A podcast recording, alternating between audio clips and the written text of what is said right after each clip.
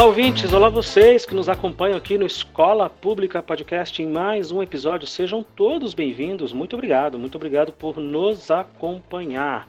Eu sou o professor Luciano, você já sabe. E eu na sala de aula, eu não tinha um caderno 10 matérias. Era o meu sonho, cara, ter um caderno universitário 10 matérias. Tinha um moleque na minha sala que ele era insuportável, porque ele tinha um caderno de 10 matérias. E você, professor Gustavo, seja bem-vindo. Quem era você na sala de aula? Olá, eu sou o professor Gustavo e na sala de aula eu era o aluno que sentava no fundo, mas queria sentar na frente, só que tinha vergonha, porque ser nerd era feio. Houve um tempo que ser nerd era zoado, né? Houve um tempo que ser CDF na época, né? Era, era CDF. Não era bom, não. Não era bom, não. Não. era esculachada. E as meninas não gostavam dos caras que era CDF. É. Mas pelo menos você namorou bastante, já que você sentava no fundão, né? Nada. Foi uma tentativa frustrada.